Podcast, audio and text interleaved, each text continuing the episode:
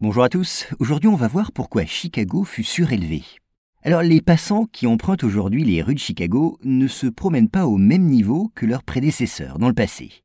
En effet, dans la seconde moitié du 19e siècle, la ville fut surélevée pour permettre la construction d'un réseau d'égouts, vous allez voir.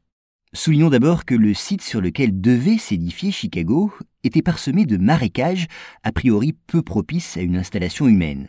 Fondée en 1833, la ville prospère pourtant très vite et attire une nombreuse population. Pourtant, son environnement marécageux ne tarde pas à poser des problèmes. Et oui, dès les premières pluies, les rues se transforment en bourbiers. Par ailleurs, la ville étant au même niveau que le lac Michigan, le drainage naturel se fait très mal.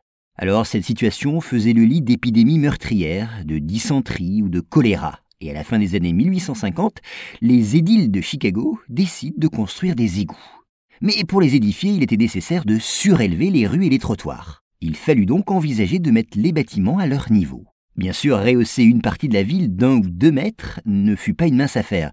Des travaux titanesques, qui demandaient l'embauche d'une très nombreuse main-d'œuvre, furent donc entrepris. Ainsi, des immeubles tout entiers furent soulevés d'un seul mouvement. C'est le cas du Robbins Building, dont les cinq étages et les 27 000 tonnes furent hissés par des centaines d'ouvriers.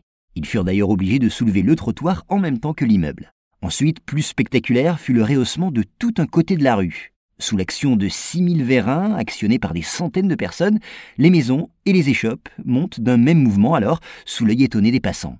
Et puis de leur côté, les vieux bâtiments en bois du centre-ville ne trouvaient plus leur place dans cette nouvelle cité assainie.